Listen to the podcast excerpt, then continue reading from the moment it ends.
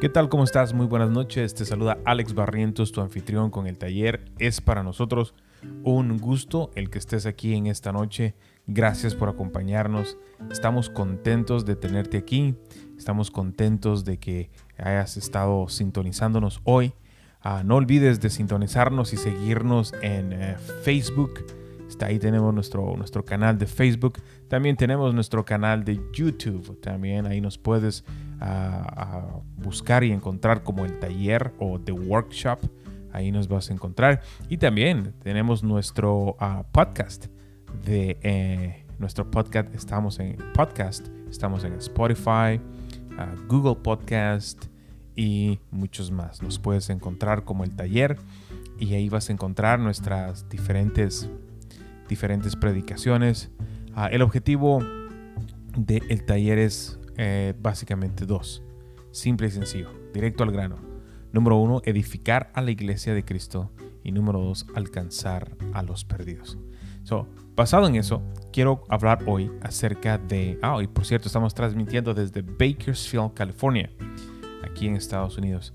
Y es un placer ah, y es una bendición estar en, este, en, esta, en esta gran nación. Ok, ok quiero, quiero hablar en esta noche acerca de acerca de uno de los problemas que, enfrentamos aquí en América. Los resultados ya los estamos viendo. Uno de los problemas ah, del Evangelio aquí en América es que hemos vendido un Evangelio que no es el Evangelio de la Biblia. Hemos cambiado el Evangelio de arrepentimiento, el, el Evangelio de convicción por culpabilidad, por un Evangelio de mejoramiento. Hemos ofrecido a la gente que Cristo va a mejorar tu vida. Como si el problema principal de la humanidad fuera el problema fuera un problema emocional.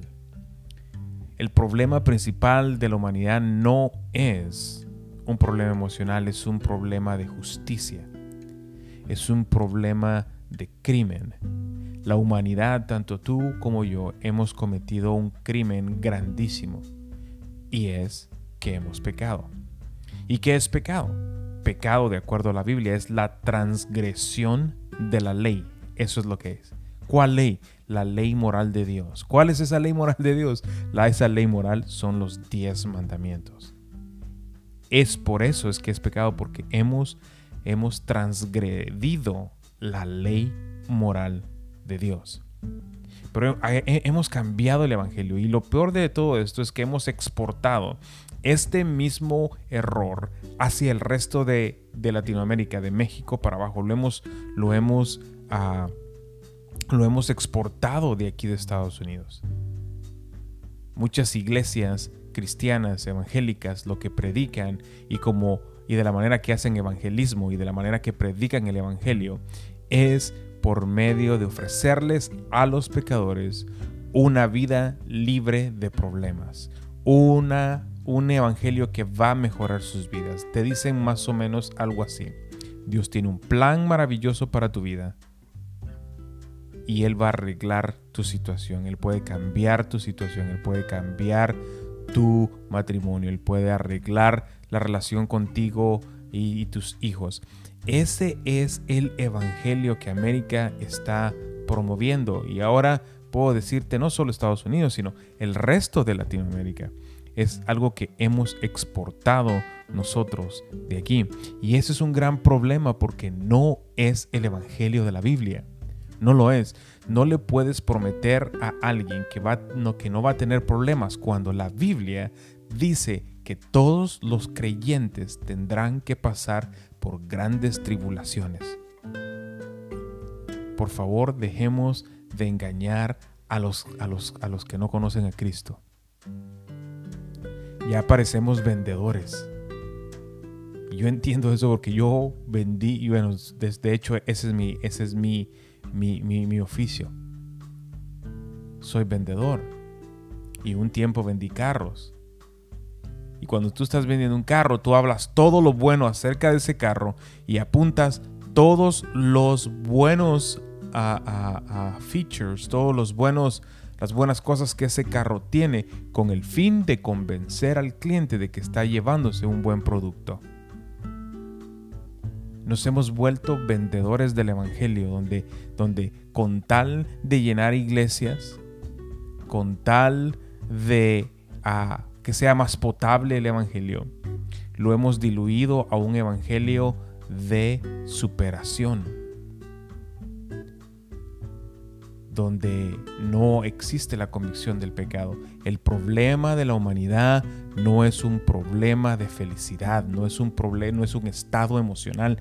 El problema de la humanidad es un problema de justicia. Dios va a hacer justicia con la humanidad y, la humanidad necesita urgentemente un verdadero Salvador el Salvador de la Biblia, Jesucristo. So, por favor, predicadores, maestros, pastores, con todo respeto, pero con toda, con toda honestidad, les pido que por favor dejen de vender un evangelio que no esté en la Biblia. El verdadero creyente tendrá que pasar por dificultad y por tribulación. Vaya conmigo al libro de Hechos 14:22 y esto es lo que dice. Hechos 14:22. Fortaleciendo a los discípulos.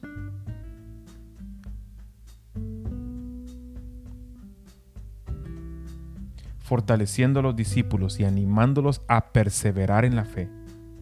Es necesario pasar por muchas dificultades para entrar en el reino de Dios. Este es Pablo, que había sido apedreado y dejado por muerto en la calle, que está animando a los otros discípulos, discípulos diciéndoles que es necesario que por muchas tribulaciones el creyente entre al reino de los cielos. Y mira lo que dice el libro de Hebreos 11, 25. El libro de Hebreos 11, 25 dice lo siguiente.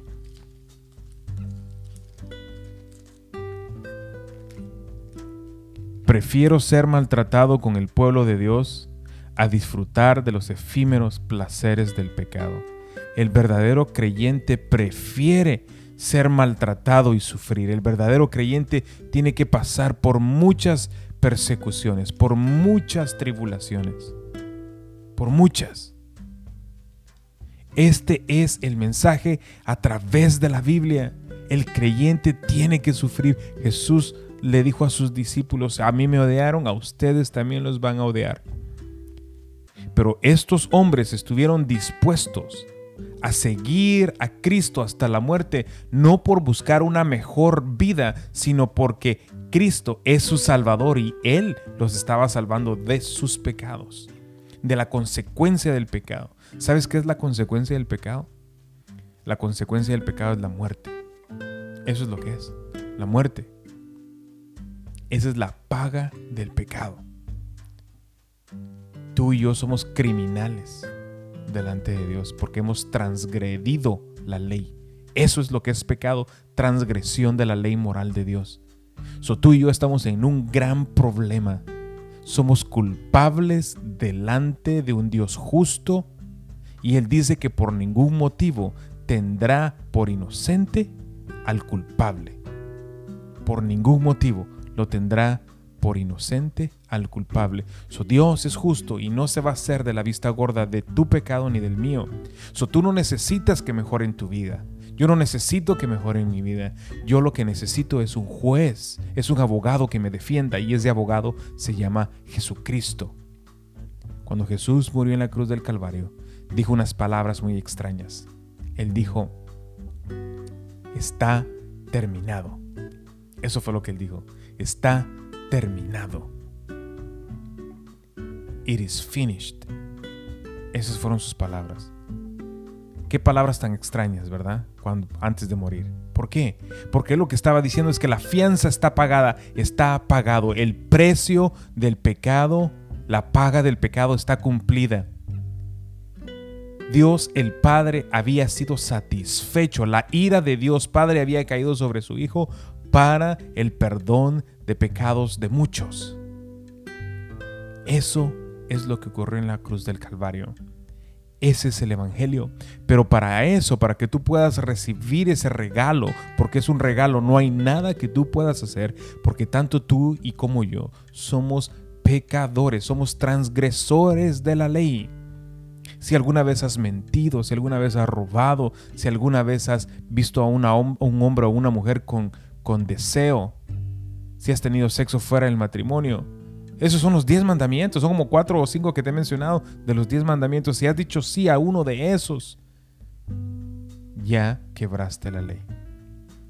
Ya transgrediste la ley. Idolatría. ¿Qué es idolatría? Idolatría es, es tener una imagen de Dios que no es Él. A lo mejor tú no tienes una imagen de Dios en tu casa, no tienes algún crucifijo o algo por el estilo, pero sí tienes una imagen de Dios en tu mente que no es el Dios de la Biblia. Eso es idolatría. Eso es idolatría. Cuando tienes una imagen de Dios que no se conforma con lo que es la Biblia. Más bien se conforma con lo que tú crees que Él es. Eso es idolatría. Si ves, estás en problemas. Estoy en problemas. La humanidad entera está en problemas. No importa qué tan feliz seas en este mundo, si no tienes la justicia de Cristo en tu lado, en tu haber, tendrás problemas el día del juicio. Jesús dijo, ¿de qué le sirve al hombre ganar el mundo entero y al final perder su alma? No es un problema de felicidad.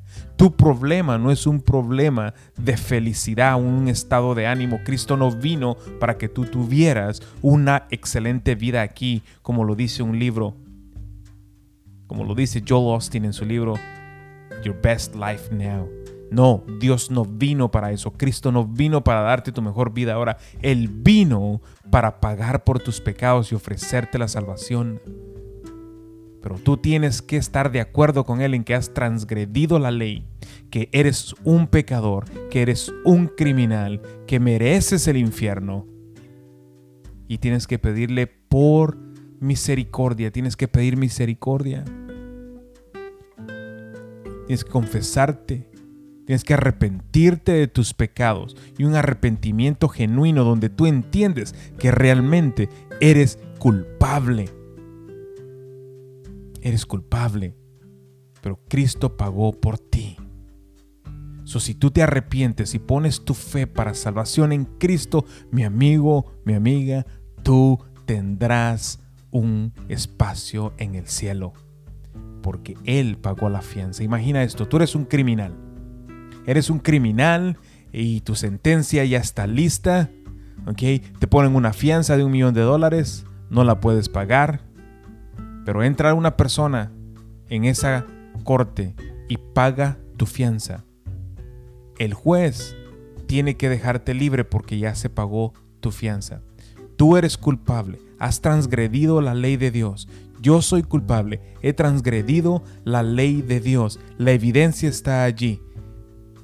Pero no hay nada que tú puedas hacer para pagar por esa fianza, no puedes. Cristo lo hizo por ti en esa cruz del Calvario. Él murió allí por ti. Amigo, amiga que me escuchas, ese es el Evangelio. Dios pagó por ti en la persona de Jesucristo. Para aceptar ese regalo, tienes que arrepentirte de tus pecados y poner tu fe en salvación, para salvación en Cristo. Eso es lo que tienes que hacer. Y a lo mejor te va a tocar que sufrir. Y a lo mejor vas a tener que pasar por mucha tribulación. Pero no importa. Tú nunca vas a dejar a Cristo. ¿Sabes por qué? Porque en el momento que te lo quites, entonces tú tendrás que enfrentar solo a ese juez que está esperando. Tú y yo vamos directos a un juicio. Si en el momento que tú te quites a Cristo, tú enfrentas al juez solo. Yo no me quito a Cristo. Él es mi, él es mi abogado. Él es mi defensor. Él es mi salvador. Amigo, espero que hayas que esta cápsula te sirva para reflexionar. ¿Ok? Y por favor, amigos pastores, amigos maestros, de escuela dominical, predicadores, pastores laicos, prediquen el Evangelio de la Biblia. Hagamos verdaderas conversiones, no conversiones falsas. Gracias, que tengas buena noche, Dios te bendiga.